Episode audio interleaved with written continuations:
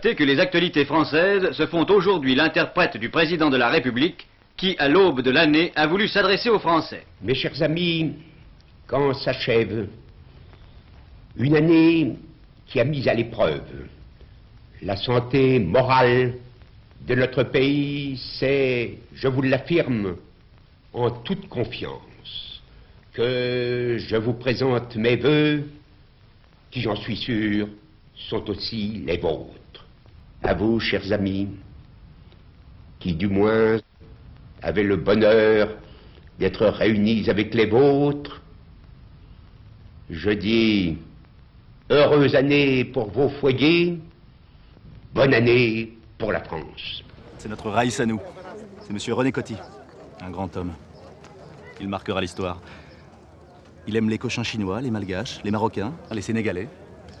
C'est donc ton ami. Ce sera ton porte-bonheur. Merci Sidi. Je dis aux jeunes, la fête, c'est la vie. La vie, c'est ton visage. Pourquoi voulez-vous qu'à 67 ans, je commence une carrière de dictateur? C'est que vous êtes un homme du passé.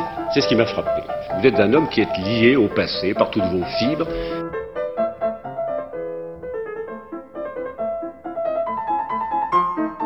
Bonne nuit les petits, faites de beaux rêves, tonton veille sur vous.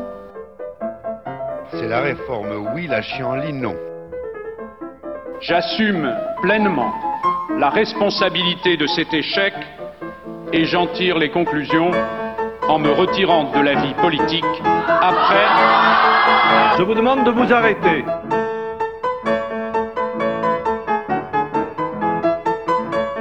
J'ai décidé de dissoudre l'Assemblée nationale. Bonsoir à tous et bienvenue dans cette nouvelle émission d'Escapade. Salut Denis. Bonsoir Osgur, bonsoir RTR. Comment tu vas depuis la Colombie? En direct ici euh, depuis Bogota où le, le soleil était remplacé par les nuages. C'est bien dommage, mais c'est là. bah, de toute façon, c'est un peu pareil aussi en France. Euh, ce mois de janvier a été très pluvieux. Mais passons cette partie météo et allons plutôt à l'essentiel, le thème de cette émission qui se porte sur euh, une certaine république. Euh, petite introduction, c'est vrai qu'en 2018, on, on, va vous le rappeler suffisamment à tous les Français cet automne, mais RTR, on est un peu en avance, on est, on est déjà en janvier, et en, en 2018, c'est le 60e anniversaire de la 5ème République dans laquelle nous nous T'as quand même oublié de dire euh, c'était une bonne année à tous nos auditeurs quand même chez Rosger, même si euh, le mois de janvier se termine. Bien sûr. Et donc ici à Escapade, euh, Bien sûr, bonne année à tous. vous savez qu'on n'aime pas faire les choses tout à fait comme tout le monde, alors on va vous parler pour ce premier numéro de l'année 2018 de son aïeul, de la 4ème République, si souvent décriée. Et oui, donc euh, on va d'abord euh, mettre les bases euh, de la 4ème République. 1945, nous sommes aux sorties de la guerre, de la Seconde Guerre mondiale. L'Europe sort marquée de six années douloureuses. Même si les grands perdants sont les Allemands, la France et toute l'Europe ont aussi été gravement sinistrées par cette guerre d'une violence inouïe. La France sort toutefois vainqueur. Enfin, elle l'aime à se le dire.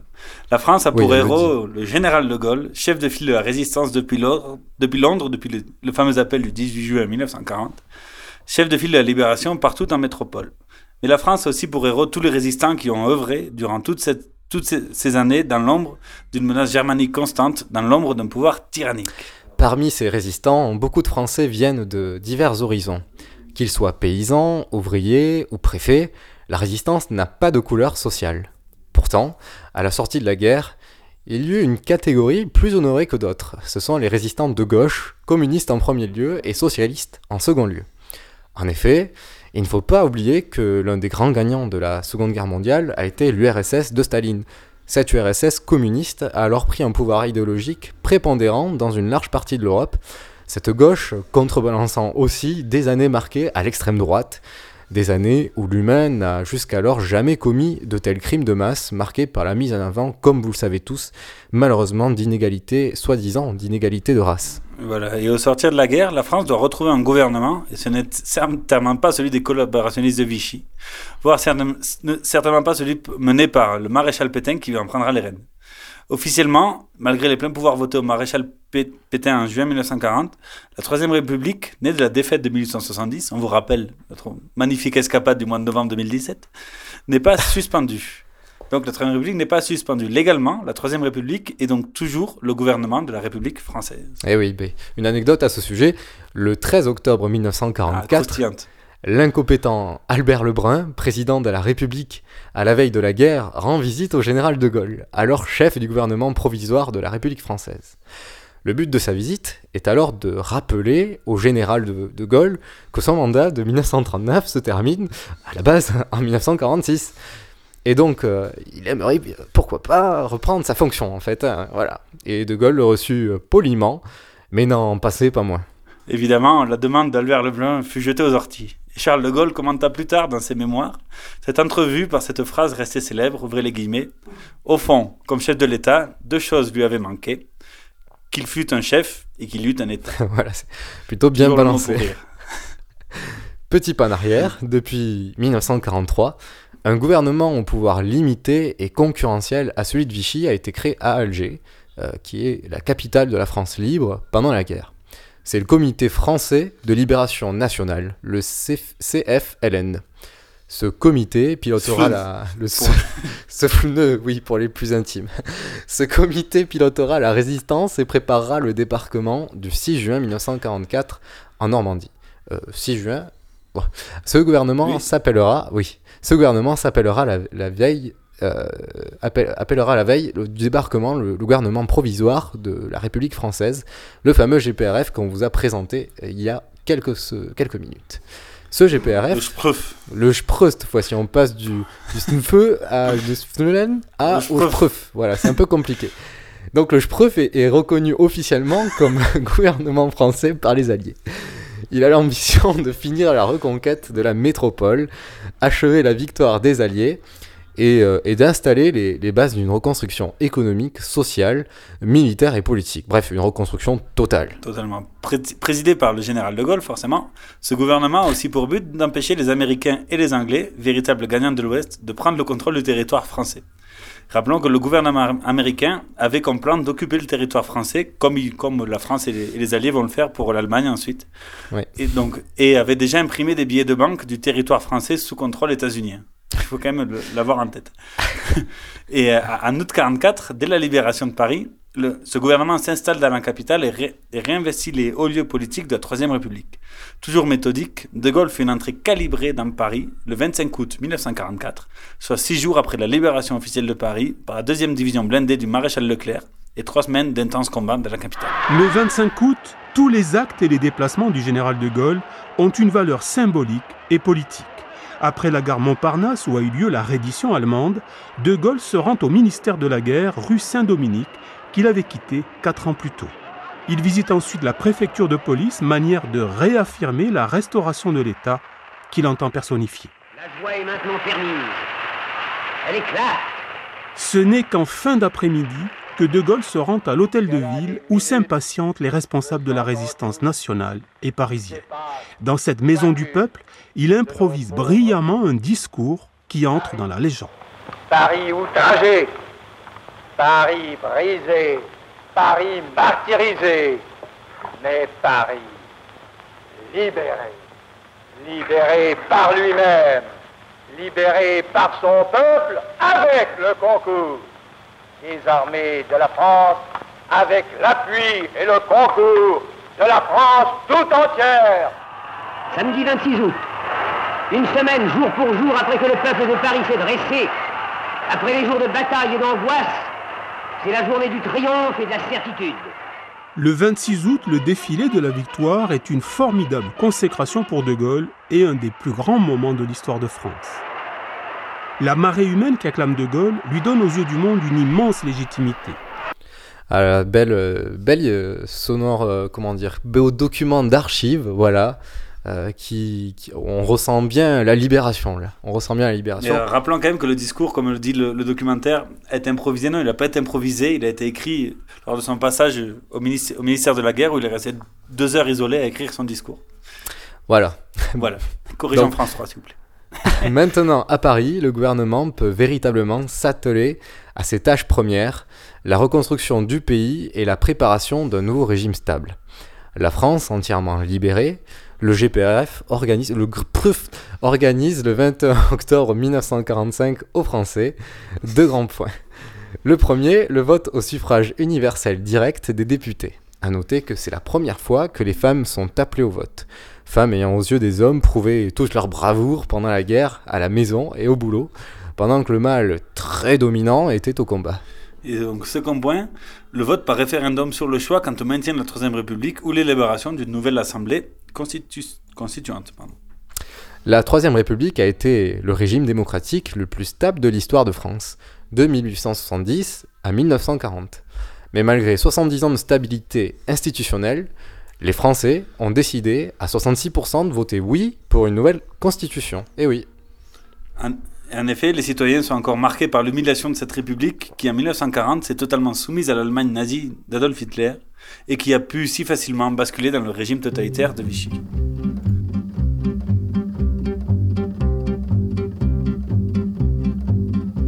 La belle qui couchait avec le roi de Prusse, avec le roi de Prusse, à qui l'on a tendu le crâne rasibus, le crâne rasibus.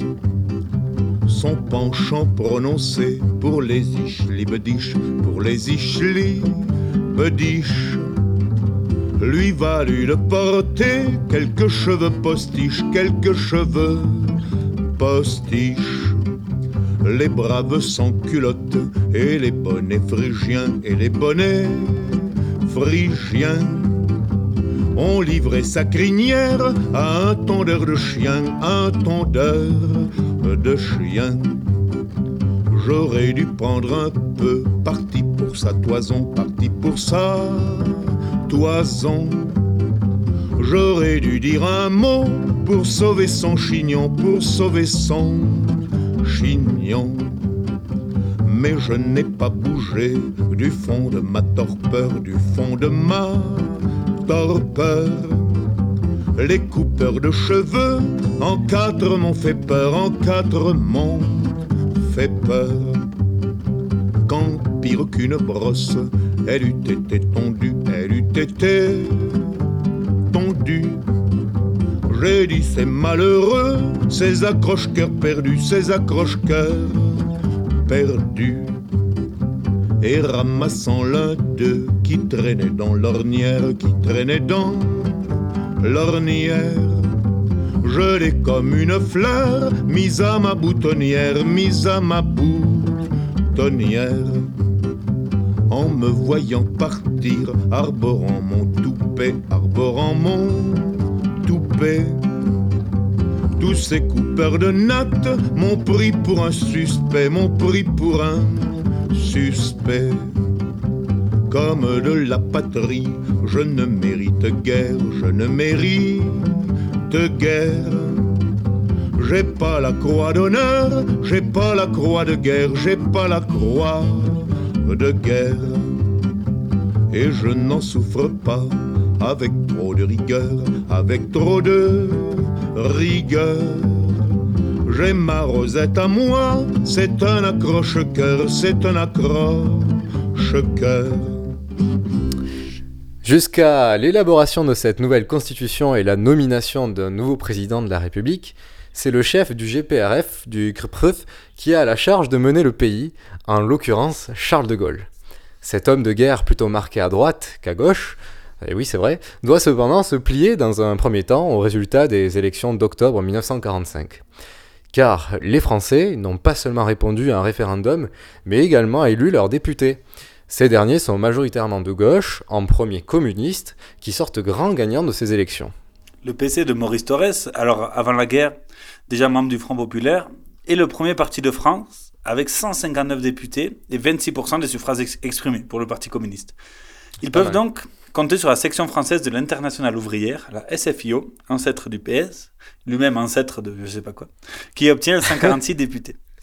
À, à, à, eux deux et quelques alliés de gauche à la majorité absolue à l'Assemblée. Donc PC et SFIO sont majoritaires. Le GPRF, par essence, était composé de presque exclusivement d'hommes de gauche, à l'exception de sa tête, Charles de Gaulle. Voilà, de Gaulle, toujours chef du gouvernement provisoire, est confirmé à l'unanimité à son poste. Il doit alors composer son gouvernement en tenant compte des résultats de l'Assemblée constituante. De Gaulle, très méfiant des communistes, provoque une première tension. Déjà, devant tenir compte de la représentativité nationale, il euh, ne nomme que cinq ministres communistes alors que six de ses fidèles sont en même temps nommés. Un malaise a lieu après, mais, mais, après tout, le plus important est le bien-être de l'État, l'écriture d'une nouvelle constitution, d'une nouvelle république. Dans ce gouvernement est également nommé des membres du MRP, seul courant de droite qu'on va qualifier de démocrate chrétien et qui a sauvé les meubles durant les élections, ainsi que la SFIO. Très rapidement donc, un deuxième problème plus profond surgit. En effet, les communistes et socialistes défendent un, régime monocaméral, c'est-à-dire avec un pouvoir législatif centré dans une même chambre, alors que le MRP et De Gaulle souhaitent garder le système à deux chambres appelé bicaméral.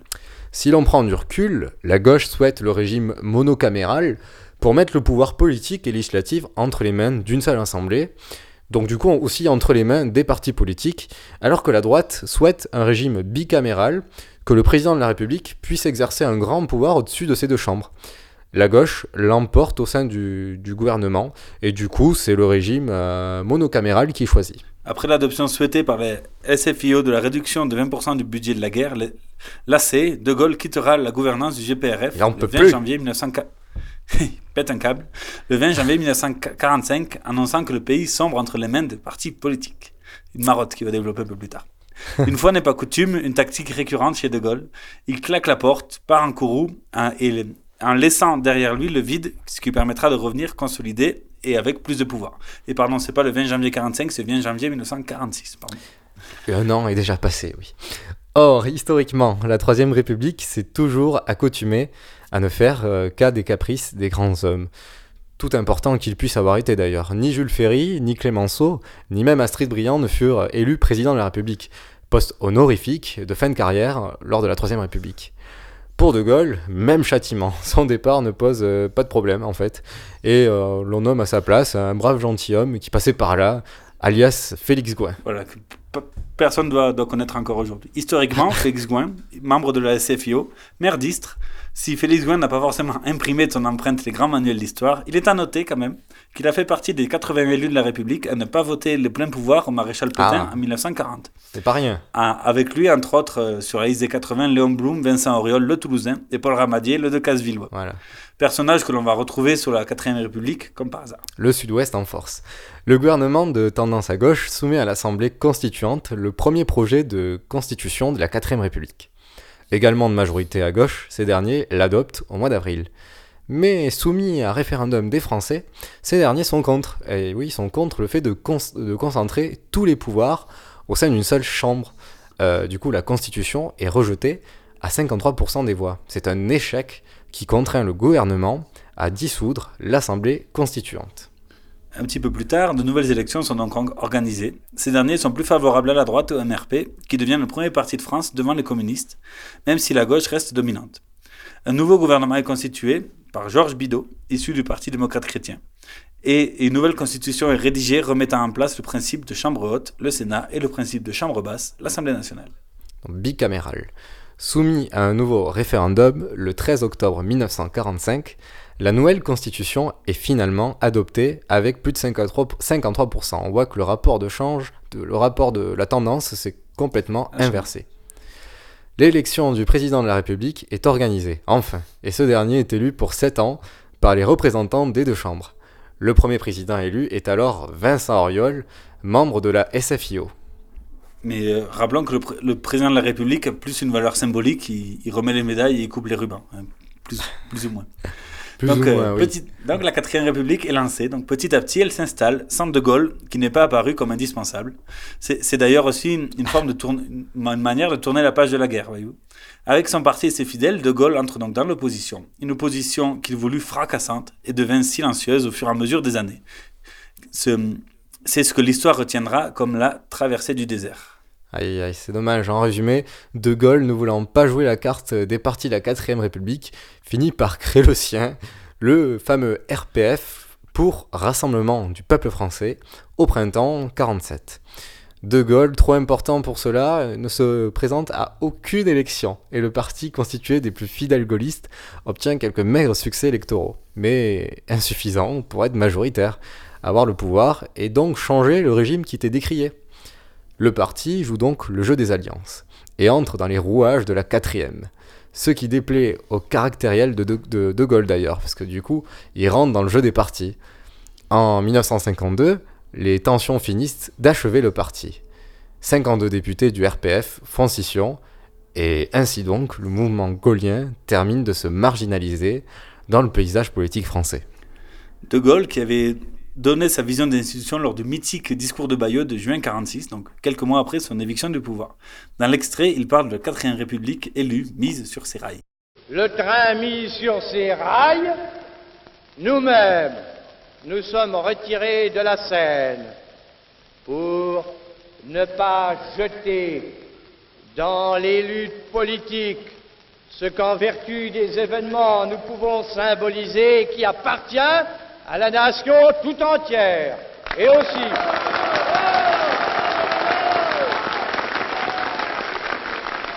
et aussi pour qu'aucune considération relative à un homme tandis qu'ils fédéraux et municipaux, et qui aura pour tâche d'amener la première assemblée à réviser, s'il y a lieu, ses premières décisions ou à examiner d'autres projets. Il sera normal d'y introduire également des représentants des grandes organisations économiques, familiales, intellectuelles, de telle manière qu'à l'intérieur même de l'État se fasse entendre la voix des grandes activités du pays. Les membres, les membres de cette deuxième assemblée se réunissant avec les représentants désignés par les assemblées locales des territoires d'outre-mer constitueront le Grand Conseil de l'Union française apte à délibérer des questions et des lois qui concernent l'Union française, en particulier les relations extérieures, les budgets, les rapports intérieurs, la défense nationale, l'économie et les communications. Du Parlement ainsi composé de deux chambres, il est clair que ne peut pas et ne doit pas procéder le pouvoir exécutif sous peine d'aboutir à cette confusion des pouvoirs qui aurait pour résultat que le gouvernement de la France ne serait bientôt plus qu'un assemblage de délégations.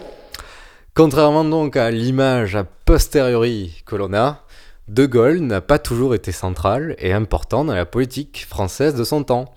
S'il ne fut le cas, c'est parce que malgré des débuts mitigés, le besoin de deux constituantes, Petit à petit, la 4ème République s'installe, se met en place et devint légitime. Plusieurs raisons à cela. D'abord, ressortir de la guerre, le peuple a d'autres priorités que de savoir si la République choisie est la bonne. Le, pays complet est à reconstruire, le ravitaillement connu pendant la guerre continue et continuera jusqu'en 1949, donc 4 ans après la fin de la guerre, ce qui est énorme. Par ailleurs, les acquis du GPRF se mettent aussi en place et leur succès légitime le nouveau régime. On parle un exemple de la sécurité sociale, des allocations familiales, des naturalisations, EDF, Renault qui elle a vraiment beaucoup collaboré, mais aussi de la justice faite aux collaborateurs avec les médiatiques procès de Pétain et Laval. D'ailleurs, Laval a été condamné à mort et Pétain à la perpétuité sur l'île Dieu. D'ailleurs, Denis, tu as pas une petite anecdote sur Pétain et, euh, De Gaulle? Pourquoi euh, a été seulement. Euh, il allait à perpétuité De, Gaulle devait, être condamné, devait être condamné à mort, mais. Pétain, Pétain, pas De Gaulle. Pétain, pardon. de Gaulle aussi. pardon, Pétain devait être condamné à mort. Mais comme il était le, le parrain du fils de De Gaulle, et euh, non de la fille de De Gaulle, la fille aînée de De Gaulle. Et ben du coup, euh, De Gaulle a fait des pieds des mains pour qu'il soit, pour qu'il crépisse en prison et qu'il croupisse en prison, pardon. Et et en fait, il était parrain non pas par affinité personnelle comme comme c'est le cas aujourd'hui, mais c'est parce que à, l'époque de, de Gaulle, la caserne où exerçait le, militaire de Gaulle, le chef de la caserne était Pétain. Il était de coutume que la naissance du premier fils ou de la première fille, le parrain soit le, général de la caserne, en l'occurrence Pétain. Donc c'est petit hasard de l'histoire. Voilà. Et donc, euh, entre Pétain et De Gaulle, la page de, entre Pétain et De Gaulle, la page de, la guerre se tourne avec au pouvoir trois partis légitimés par les élections législatives. Le Parti communiste, premier parti de France à l'époque, le MRP, le mouvement républicain populaire centre-droit catholique de Maurice Schumann, l'un des pères de l'Europe, un, Alsa- un Mosellois, et la SFIO de Léon Blum, premier président du Conseil de la 4ème République en décembre 1946, durant un mois. C'est ce gouvernement à trois partis qu'on va appeler le tripartisme. En janvier 1947, le gouvernement Blum est renversé, remplacé par le gouvernement Paul Ramadier, le de, Casevillois, et comme vice-président du Conseil, Maurice Thorez, leader du PCF, PC d'ailleurs à l'époque, je crois, et ministre des anciens combattants déjà placé, François Mitterrand. Et oui, il est là. Il déjà- est là. Mais le gouvernement avance bien et adopte un plan de modernisation et d'équipement dit plan Monet, couvrant la période 1947-1952. Commissaire général au plan, Jean Monnet a pour ordre de planifier la reconstruction du pays, donner des directives claires et rendre à l'État un rôle d'im- d'impulseur économique. Outre les nationalisations, c'est aussi de l'investissement public qu'il s'agit, de l'initiative publique directement inspirée du New Deal de Roosevelt et qui permirent de remettre le pays dans, le fameux plein emploi si désespérément cherché aujourd'hui par nos dirigeants. Or, en parallèle, nous sommes au commencement d'une guerre froide qui ne dira son nom que plus tard. La France doit choisir son camp. Et avec le PCF comme parti plus important du pays et Thorez ministre d'État, la question se pose vraiment pour le pays. C'est unanimement que le 4 avril, Paul Ramadier prend la décision d'exclure les communistes du gouvernement. Et donc, bah, de facto, il choisit son camp. Pas l'URSS, mais l'autre côté. Et donc en 1947, c'est aussi l'année du vote du plan Marshall, plan massif d'aide à la reconstruction en Europe financé par les États-Unis. Et par un heureux hasard calendaire, c'est aussi la même année 1947 que la FO, Force ouvrière, se détache de la CGT, qui font scission, on le sait aujourd'hui, appuyée par les États-Unis pour affaiblir la CGT, syndicat indexé au Parti communiste français. Paul Ramadier et son gouvernement imposent donc leur autorité et choisissent leur camp, camarades, dans cette guerre froide. Pas, pour, rien que ce sera l'un des gouvernements les plus longs de la 4ème République, quasi 10 mois. Waouh, c'est exceptionnel. La République avance donc et progresse. Les grèves d'avril puis novembre 1947, numériquement très importantes, ne connurent pas des bains de sang comme euh, certaines grèves de jadis. Et l'ordre républicain a été, ma foi, maintenu. Le plan Monet permet la reconstruction assez rapide du pays et les crises du logement et alimentaire petit à petit s'estompent. Si la France a choisi le clan occidental, elle est aussi pionnière d'une troisième voie, la fameuse intégration européenne. Le 9 mai 1950, avec l'aide de Jean Monnet, Maurice Schumann, donc le leader du MRP, parti de gouvernement, euh, lance le projet de la CECA, Communauté européenne du charbon et de l'acier, conjointement avec le Benelux, donc euh, Belgique, Luxembourg, Pays-Bas, euh, l'Italie et la RFA, République fédérale d'Allemagne, Allemagne de l'Ouest. Jean Monnet, qui devient le premier haut-commissaire de la CECA, et que l'on entendra en deuxième dans cet extrait. Mais d'abord, place à la mythique déclaration de Robert Schuman d'un dynamisme invraisemblable, pas possible. La France a toujours eu pour objet essentiel de servir la paix. L'Europe n'a pas été faite, nous avons eu la guerre. L'Europe ne se fera pas d'un coup, ni dans une construction d'ensemble. Elle se fera par des réalisations concrètes, créant d'abord une solidarité de fait. Les gouvernements allemands, italiens, belges, néerlandais et luxembourgeois répondent immédiatement à l'appel français. Deux mois après, ils se réunissent à Paris pour élaborer un projet de traité. Et dix mois plus tard, au Quai d'Orsay, les six puissances signent le traité. 1952, la haute autorité entre en fonction. La tâche qui nous est confiée par le traité est lourde. Nous devons établir et maintenir un marché unique du charbon et de l'acier sur tout le territoire de la communauté. Nous ne sommes qu'au début de l'effort que l'Europe doit faire pour connaître enfin l'unité, la prospérité et la paix. On sent l'homme d'État, un homme dynamique euh, avec un charisme phénoménal. Eh, Mais faut un grand homme. Jean, Jean Monnet avait commencé sa, sa, ca- sa carrière en faisant de la contrebande de cognac pendant la Première Guerre mondiale entre la France et l'Angleterre. Ça l'a certainement forgé. Donc, en 1951, naît aussi le SMIG, salaire minimum interprofessionnel garanti. La croissance est au plus fort, avec des taux de 5 à 7%, et c'est un record européen. Pour reprendre des termes contemporain, oui, c'est formidable. Là, c'est c'est incomparable. C'est plus que là. sur tout le mandat de François Hollande réuni, imaginez-vous. C'est incroyable. Le pouvoir d'achat des ménages s'améliore, l'industrie se redynamise dans le pays avec des succès emblématiques, tels que la fameuse Dodoche, la Citroën 2 chevaux de 1948. Et aussi la C'est 4L aussi- à l'époque.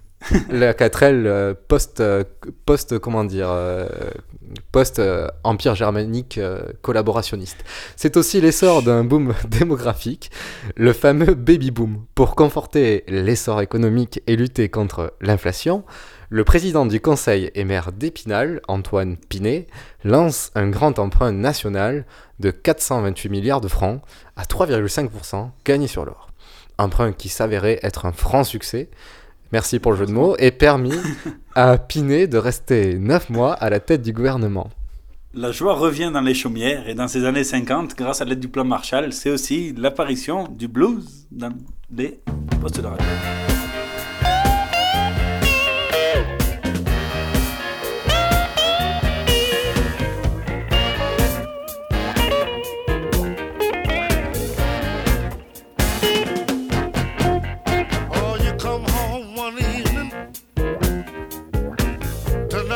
The four walls. And then you find your phone been disconnected. You can't even make no call. You holler out for your baby. Oh, and she's not there. You look in the closet, buddy, and you find it's all bare.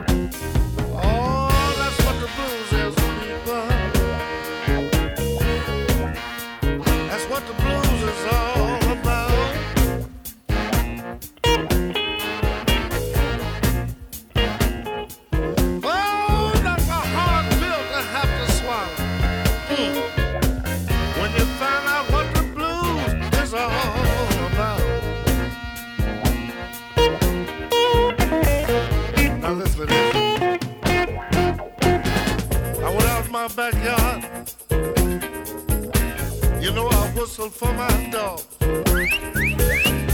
He ran up under the house, people, like he didn't even know me at all. Now I hadn't fed him in two or three days, and he was looking kind of thin. Oh, when your dog turned your back on you, buddy, you know you haven't even got a friend. That's the blues, people. That's what the blues is all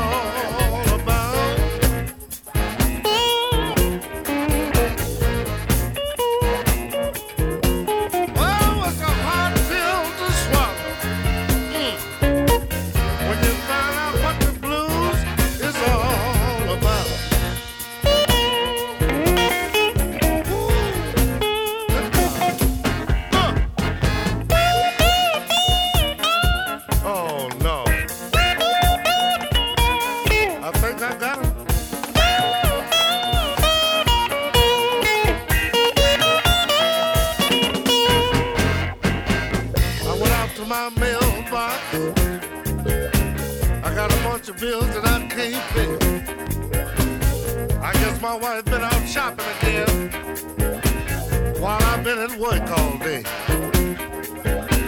I see the man coming with his tools.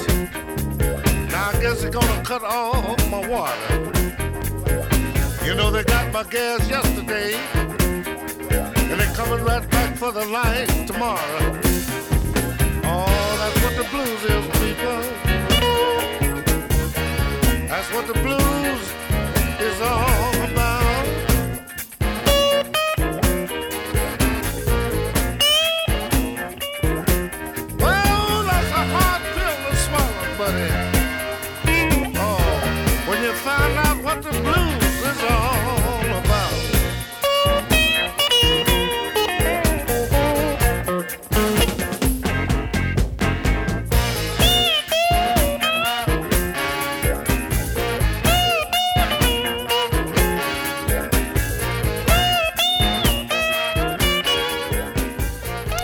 Si à l'intérieur du pays la situation s'améliore et l'instabilité gouvernementale tant redoutée par De Gaulle n'a pas l'air de bien perturber l'avancement du pays, La situation extérieure, elle, est plus complexe.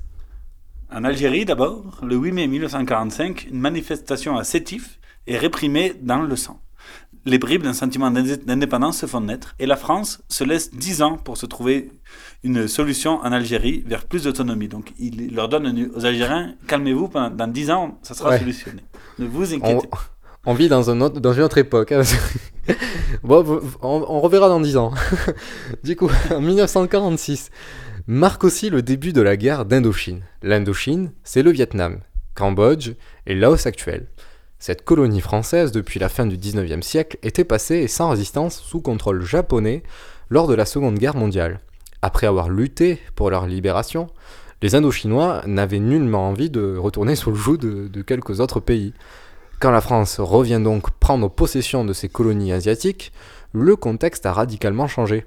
Le maréchal Philippe de Haute-Cloque, dit Leclerc, est nommé en charge de l'Indochine.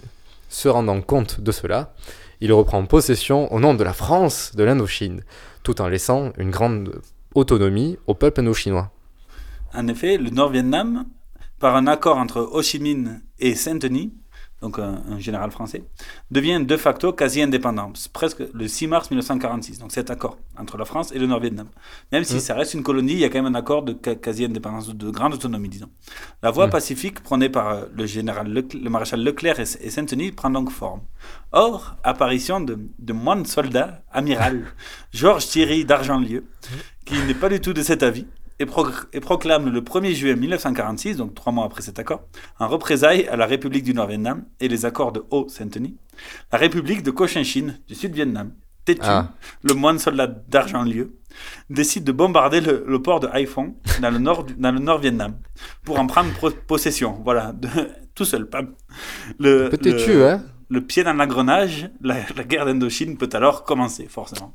C'est un peu grincheux. En novembre 1947, meurt dans un accident d'avion, malheureusement, le maréchal Leclerc, laissant vide la voie pacifique de sortie de conflit. Heureusement qu'on a donné le nom de, maréch- Leclerc euh, à des chars plutôt qu'à des avions. La crise indo-chinoise va durer huit longues années. D'abord performante, l'armée française va, à partir de 1949, essuyer une série d'échecs militaires malgré un certain appui américain, surtout indirect, en aide militaire dans leur politique de containment et de lutter contre le communisme. Allez, les fameux cocos. Il faut rappeler que Ho Chi Minh était le leader qui a mené à la République communiste indochinoise. Euh, Et Ho Chi Minh qui était aussi présent au congrès de Tours lors de la scission SFIO-PCF en 1920. Tout est lié. Il était euh, né citoyen français, forcément. L'armée française s'enfonce dans la jungle indo-chinoise jusqu'à la bataille de Dien Bien Phu, qui se déroula du 20 novembre 1953 au 7 mai 1954, donc pendant six mois à peu près, se scellant par une victoire décisive des troupes d'Ho Chi Minh. Les revers militaires indo-chinois ont aussi contribué à la chute de certains gouvernements en France, ce, ce qui sera le cas du gouvernement Laniel, alors en place au moment des faits. Autre crise diplomatique majeure ayant des répercussions à l'intérieur du pays, la CED, ou la Communauté européenne, de défense, le fameux échec de la CED en 1954. Et oui, on en parle depuis les années 50, parce qu'en 1950, Jean Monnet, grand instigateur de la cause européenne, soumet à René Plévin, alors président du Conseil, un projet d'armée euh, internationale composé des différents membres de la CECA, la CK, dirigée par la France, et euh, avec à terme l'ambition d'intégrer la RFA. Rappelons le contexte, la guerre froide bat son plein. La guerre de Corée vient de commencer et en 1948, Staline a établi l'ordre en Tchécoslovaquie en envoyant les chars. C'est ce qu'on appelle le fameux coup de Prague. La guerre froide est donc aux portes de l'Europe occidentale, aux portes de l'Europe de l'Ouest. Et avec aussi le fameux blocus de Berlin dont on vous renvoie à notre précédente émission. Donc euh, le projet de communauté européenne de défense, évidemment sous influence américaine, la CED serait sous l'égide de l'OTAN, qui est née en 1949. L'Organisation transatlantique des nations. Voilà. Merci. Le projet divise autant en France qu'en Allemagne, ce qui est important de le rappeler, où le chancelier Adenauer soutient timidement le projet du bout des lèvres et se confronte à une rude opposition socialiste pacifiste. En France, l'idée de voir, ré- de, se- de voir se réarmer l'Allemagne, comme on peut se l'imaginer, est loin de faire tout à fait l'unanimité dans le pays, cinq, cinq ans à peine après la fin du conflit. La Belgique, oui, alors l'Allemagne, non. hein. Donc du coup, en revanche... On peut une armée au Luxembourg, pourquoi pas Voilà. On accepte. Ils ont déjà, il y a déjà des gardes suisses, pourquoi pas faire des choses aussi avec les luxembourgeois, mais pas avec les Allemands. Du coup, Mais les cousins revanche- germains, c'est plus compliqué. Voilà. en revanche, l'accord sur la CED est signé en mai 1952 à Paris, sous l'égide du président du Conseil Antoine Pinet. Le plus dur désormais, maintenant, il faut que chaque pays, chaque, de chaque, euh, chaque parlement de chaque pays le ratifie. Et du coup, la France se divise en deux, les cédistes euh, d'un côté et les anti-cédistes de l'autre. Chaque président du Conseil se renvoyant la patate chaude de la ratification, se refusant à s'y risquer. Alors qu'au printemps en 1954, la pression se reporte sur la France et l'Italie, car les quatre autres pays Benelux et RFA, RFA bien sûr, l'ont ratifié. Le débat politique se paralyse dans le pays. Personne ne veut lancer un débat sur la ratification. Ouh là là là, c'est compliqué. C'est compliqué, forcément. Le, gouvernement Laniel finit lui aussi par chuter sur la question de la CED. Arrive donc le radical Pierre Mendès France, qui décide de, selon l'expression qu'il a consacrée, sortir le cadavre du placard. Et propose un vote sur la CED le lendemain de son investiture comme président du Conseil, le 30 août 1954. Il est arrivé en juin, mais il dit le 30 août, on va voter. Le projet sera rejeté et, comme plus tard en 2005, abandonné pour cause de refus français.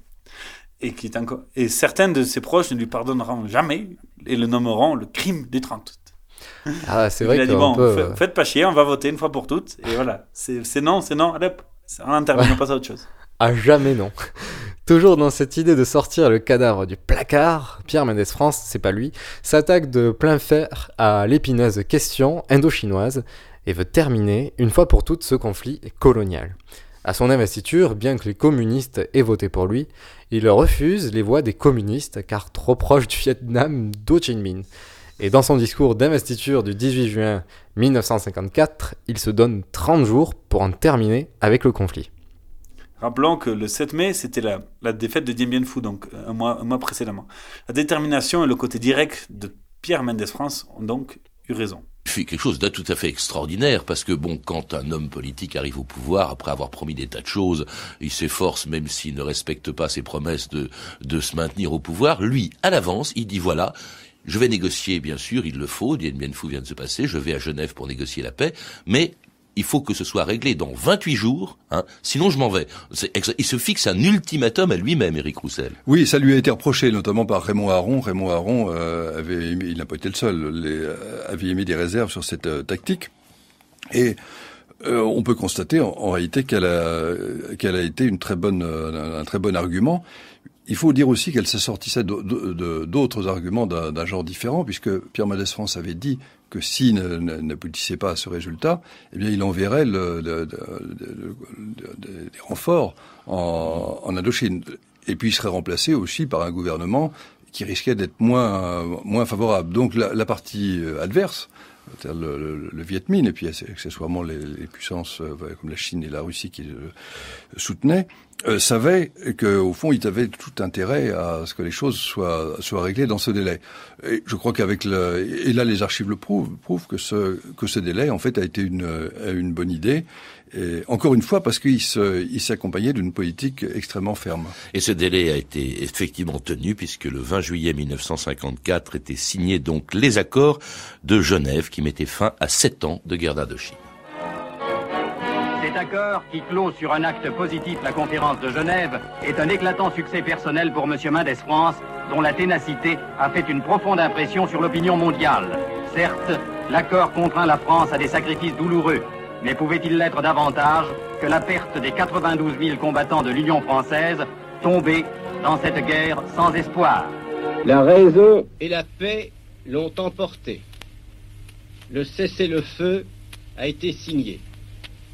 Songeons ensemble à ceux qui, hélas, ne reviendront pas, à ceux qui sont restés meurtris dans leur chair et dans leur cœur. C'est tout ce que je voulais vous dire ce soir. Je n'ai pas besoin d'exprimer les sentiments que j'éprouve, car ce sont les vôtres. Quel beau discours. Et petit pas en arrière, donc nous sommes en 1954, et en, ja- en- en janvier, Vincent Auriol ne se représentant pas à la présidence de la République, donc ce fameux poste symbolique qui ne sert à pas grand-chose, car, il car lui aussi, il voulait pas, de- il voulait avait peur de, de son avis sur la CED, donc du coup, il s'est pas représenté. Courage, Fillon. Il faut donc changer de président de la République, fonction symbolique donc, mais dont l'élection est symbolique du trouble politique touchant le pays à cet hiver 1954. Écoutez bien notre invité spécial. Point d'orgue de l'émission, c'est très clairement. En pleine polémique sur la création de cette armée commune, le président français Vincent Auriol annonce son intention de ne pas solliciter un second mandat. Le 17 décembre 1953, députés et sénateurs se réunissent donc pour élire son successeur.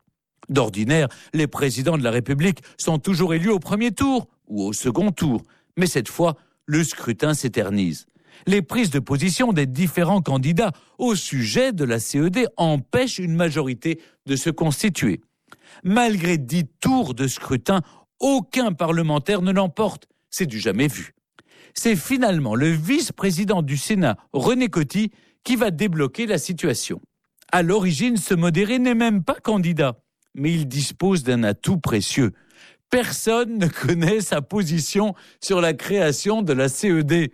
Le jour du vote, il est absent du Sénat parce qu'il s'est fait opérer de la prostate. Une abstention involontaire et sans doute douloureuse.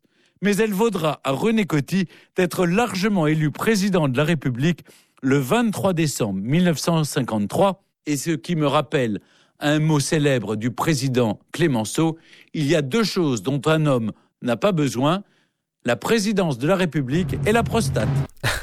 Sacré prostate et sacré René. Et Sacré merci, Stéphane. merci Stéphane Bern. J'étais content. On est, je pense que c'est partagé par toi aussi, Denis, de- d'avoir diffusé Escapade du Stéphane Bern. Toujours. Du coup, à l'approche de l'automne, les deux gros dossiers ayant fait chanceler la, la République sont évacués. Hop, le gouvernement est stable, la situation s'améliore.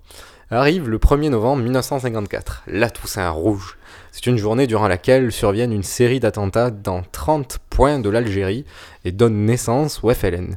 On se souvient de l'ultimatum de 10 ans donné au, au 8 mai 1946. Et là voilà, on est en 1954. Donc euh, on arrive presque au bout et rien n'a changé. Avec un contexte international favorable aux décolonisations, avec la fin de la guerre d'Indochine et autres premières indépendances telles que le Ghana la même année ou bien l'Égypte l'année précédente. L'Algérie comptant quatre départements intégrés au territoire national, la seule réponse du gouvernement est la répression. Ouvrez les guillemets. La seule négociation, c'est la guerre. Et autre citation, l'Algérie, c'est la France. Ceux qui veulent l'en dissocier seront partout combattus et châtiés, Attends, déclare alors le ministre de l'Intérieur, un certain, certain François Mitterrand. Ah oui, d'accord, Ce même euh, ministre de l'Intérieur, donc même homme dont le cœur bat toujours à gauche, qui en Toujours. 1956, m- ministre de la Justice, donc on se rappelle qu'au début il était ministre d'Affaires des anciens combattants, après il est passé à l'Intérieur quelques années plus tard, maintenant il est à la Justice. C'était ça aussi la 4ème République, c'était un peu les, les mêmes marionnettes. Les chaises musicales. Les chaises musicales. Et donc, qui est Mitterrand, qui en 1956, ministre de la Justice de Guy Mollet, fit, fit voter les lois 56-268 et 56-269 qui permettent de condamner à mort les membres du FLN pris les armes à la main sans instruction préalable.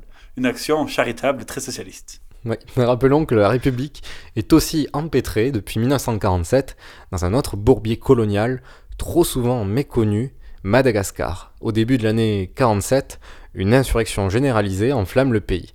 La France envoie un renfort de 18 000 soldats pour réprimer l'insurrection dans le sang. Un rapport de l'Assemblée nationale de 1949 fait état de 89 000 morts, un bilan épouvantable. In fine, Madagascar obtient l'indépendance seulement en 1960 avec toutes les autres colonies françaises. Et donc, si la 4ème République a réussi contre vents et marées à s'installer, se pérenniser, incontestablement, c'est l'épineuse crise algérienne qui va précipiter la 4ème République vers sa chute. Chanson d'époque, 1955. Messieurs, qu'on nomme grand, je vous fais une lettre. Que vous lirez peut-être si vous avez le temps.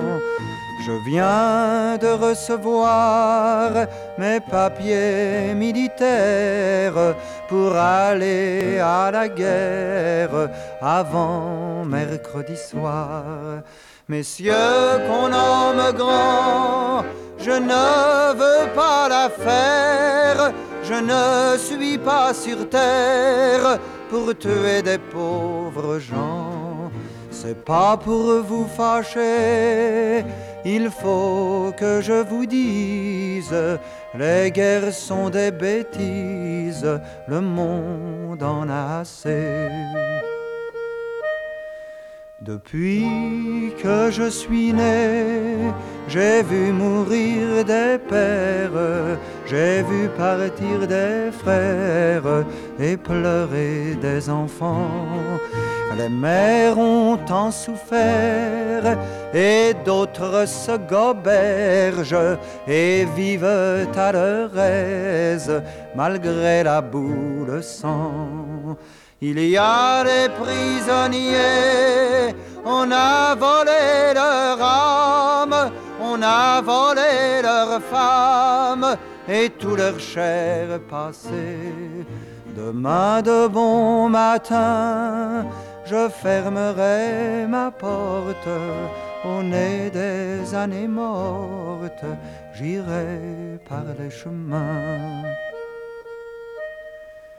Je m'en dirai ma vie sur la terre et sur l'onde, du vieux au nouveau monde, et je dirai aux gens, profitez de la vie, éloignez la misère, nous sommes tous des frères, gens de tous les pays. S'il faut verser le sang, allez verser le vôtre, messieurs les bons apôtres, messieurs qu'on nomme grands. Si vous me poursuivez, prévenez vos gendarmes que je n'aurai pas d'armes et qu'ils pourront tirer, et qu'ils pourront tirer. Vous écoutez RTR, RTR. et Escapade et nous continuons notre émission sur la 4ème République. Et là, nous arrivons du coup aux tensions et crises institutionnelles qui sont sur, euh, fond de guerre d'Algérie. Car, et oui, les dires du général de Gaulle en 1946 se sont malheureusement avérés. La 4ème République est affreusement instable. De par nature, l'Assemblée nationale, élue à la proportionnelle, est fragmentée par la constellation de partis politiques et autres mouvements aucun parti ne domine durablement l'Assemblée. De par la proportionnelle et l'absence de majorité, les partis doivent s'allier, forcément, mais de nombreux jeux politiques machiavéliques prennent le dessus. Le pouvoir étant à la main de l'Assemblée nationale, il est alors à la main des combines des partis politiques qui peuvent, au gré des alliances fragiles, renverser facilement un gouvernement. Il est à noter que la proportionnelle est un système représentatif très intéressant, toujours utilisé notamment dans notre pays voisin qui est l'Allemagne, mais que manifestement, à l'époque, il a été totalement défiguré par certains protagonistes qui ne voyaient que l'intérêt personnel ou des partis, pour certains, passer avant celui du pays. Les chiffres sont assez édifiants. En 12 ans, de 46 à 58, il y a eu 3 législatures, 24 présidents du Conseil et 22 gouvernements. Voilà. C'est fabuleux. Le énorme. gouvernement d'Hen- d'Henri Cueil aurait été le, le plus long avec 13 mois. Le, plus- le plus court étant celui de Pierre Flimelin qui, qui n'aura duré que 16 jours. Bref, lamentable. Et encore, Henri Cueil a duré 13 mois de septembre 48 à, à octobre 49 parce qu'il se trouvait dans une période de calme relatif, contrairement à Pimelin, et que c'est un personnage un peu mollasson, pas méchant, qui ne fait de mal à personne, donc il n'y avait pas forcément de raison notable de s'en débarrasser. Toute allusion avec un ancien président serait absolument fait exprès, euh, n'est-ce pas Denis? Forcément. Bien que la reconstruction de la France soit toujours en marche, l'instabilité gouvernementale chronique n'aidera en aucun cas la maîtrise des finances. Pire, elle ne permet en aucun cas d'asseoir une autorité, qu'elle soit en métropole ou en Algérie. Oui, car c'est oui, il y a un glas de la 4ème République, c'est bien et bien la guerre d'Algérie. Depuis la moitié des années 40, les Algériens souhaitent, par le biais du FLN, donc leur indépendance. Doivent-ils donner l'indépendance alors que de nombreux métropolitains, appelés aussi pieds noirs, vivent dans ce territoire d'outre-mer, d'outre-Méditerranée Ce qui n'était qu'une crise s'est transformé en 54 en véritable guerre civile opposant les nombreux pieds noirs aux Algériens. Les citoyens français de métropole sont divisés quant à l'issue à donner aux réclamations des Algériens. Alors du coup, on appelle l'armée, voilà. Et du coup, entre 50, Le entre le, le contingent et entre 54 et 62, ce sont près d'un million trois cent mille personnes qui ont été appelées sur les terres algériennes pour combattre contre l'insurrection civile. On envoie le contingent, à savoir toutes les générations appelées sous le, drap- sous le drapeau lors du service militaire. Les pertes humaines sont très nombreuses. Des deux côtés, les populations sont déplacées, les tensions humaines est, est intense, et pendant ce temps, les gouvernements s'enchaînent et, se- et se déchirent également sur la question algérienne. Pendant que le président du Conseil, Pierre Flimelin, essaye tant bien que mal de restaurer un faux semblant d'autorité et de dialogue avec le FLN algérien, un putsch a lieu à Alger par des généraux français, quatre généraux, le 13 mai 1958. Il a pour but de lutter contre le pouvoir parisien, contre le FLN, contre le FLN et pour une Algérie française. Et ils appellent De Gaulle au pouvoir. Dès lors, les, les- les- les activistes prennent le gouvernement de- du gouvernorat à Alger. Désemparés de l'instabilité politique parisienne ainsi que la prise en main des généraux putschistes, ces activistes créent le comité de salut public. Ces derniers demandent vraiment le retour de De Gaulle, c'est l'homme prévidentiel de la Seconde Guerre mondiale. Et en effet, ce dernier, qui a pris soin de s'écarter du pouvoir politique depuis 1946, bon, on- au départ, il voulait se faire euh, voilà, revenir, mais bon, finalement, c'est que maintenant. Et contrairement à la 4ème République, à l'époque, toujours garant de l'ordre moral, c'est c'est bien De Gaulle qui l'est et pas la 4ème République. Et donc le 15 mai de cette même année, la situation s'accélère. Nous sommes dans une situation où le pouvoir est partagé entre le gouvernement de Pfimlin, les généraux putschistes et le comité de- du salut public. De Gaulle déclare alors être prêt à assurer les pouvoirs de la République. Flimelin, voyant sa crédibilité et son pouvoir réduit à néant face à l'aura du général, il n'a d'autre choix que de présenter sa démission le 28 mai. De Gaulle souhaite prendre le pouvoir à une condition avoir les pleins pouvoirs et proposer une nouvelle constitution et en finir avec une monstrueuse instabilité institutionnelle. Rappelons que De Gaulle était pour l'Algérie française quand il est revenu. Oui, et du coup, le président Coty accepte. Est-ce qu'il avait, le choix? Et du coup, l'Assemblée nationale aussi l'approuve. Toute l'Assemblée nationale l'approuve à une majorité, pas écrasante, mais quand même.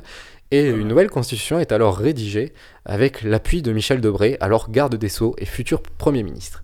Le 28 septembre 1958, la Constitution est présentée et soumise à référendum. Et cette fois-ci, le référendum sera un véritable succès avec 79% de oui. 79%, 79% de oui pour un, scrutin, pour mettre en place un scrutin universel direct majoritaire. Voilà. Les Français approuvent massivement une nouvelle constitution composée d'un président fort avec un pouvoir exécutif fort et un pouvoir législatif stable. Le 4 octobre, la Constitution est appliquée, mettant fin à la 4ème République. Nous voici depuis dans la 5ème République. Rappelons que jusqu'en 62, le président de la République est alors élu pour 7 ans par un collège de pairs, un peu comme pour les sénateurs aujourd'hui, et ça changera plus tard. Voilà. Et donc, euh, tant de la conclusion, c'est que, que dire de la quatrième? Comme toujours, l'histoire est écrite par les vainqueurs. Et donc, la quatrième a souffert d'une image ternie par la propagande gaulliste qui lui a pris le relais, forcément. Déjà acerbe contre la politique des partis, le général n'allait pas se gêner de continuer après avoir sonné le glas de cette même République. Prenons un peu de hauteur, mon général. Tout n'a pas été si mauvais. Et la quatrième République, dans les difficultés qui furent les siennes, a malgré tout réussi à planter les jalons de succès que nous constatons encore 70 ans plus tard. Et oui, on a toujours de deux chevaux, par exemple. Non, je Oui. plaisante. Euh, La, la- construction européenne, le SMIG, qui deviendra le SMIC sous Michel Rocard, euh, ou, ou bien une certaine politique sociale à la française, ont leur base, ont leur racine dans ces premières années d'après-guerre de 4ème République. Et voilà, le problème névralgique de cette 4ème République a été d'avoir été un régime du passé, pour reprendre une expression qui fera mouche plus tard. Un régime du passé dans un pays qui, comme toute la planète, avait vocation à se tourner vers l'avenir après l'apocalypse. Et c'est paradoxalement un personnage vu comme appartenant au passé en 46 qui va amener la modernité institutionnelle au pays, à savoir Charles de Gaulle, dans la circonstance qu'on a vue. Conclusion tout à fait personnelle, si tu me permets, mon cher Osgur. Mais si je t'en prie. 1958, le régime pa- parlementaire avait fait son temps, c'est qu'il fallait passer à autre chose. En 2018, le régime euh, présidentiel a aussi fait son temps, à 60 ans. Il a bien le droit à prendre une petite retraite.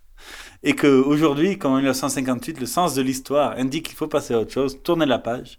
Et tourner la page, pour moi, ne veut pas dire rejeter tout, les acquis, les succès, comme les échecs. Très Mais bien, Bon, le temps aussi pour nous de passer à autre chose. Voilà. Il est temps de conclure cette émission. On ne pourra pas terminer Voilà. la musique cette fois-ci. On est un peu court. Ouais, on est un peu court. Il y avait du contenu. En tout cas, on vous remercie tous d'avoir écouté cette émission sur la 4ème République. Merci Denis pour euh, te rendre disponible depuis la Colombie avec des liaisons, des liaisons toi, internet assez périlleuses. de- depuis Paris.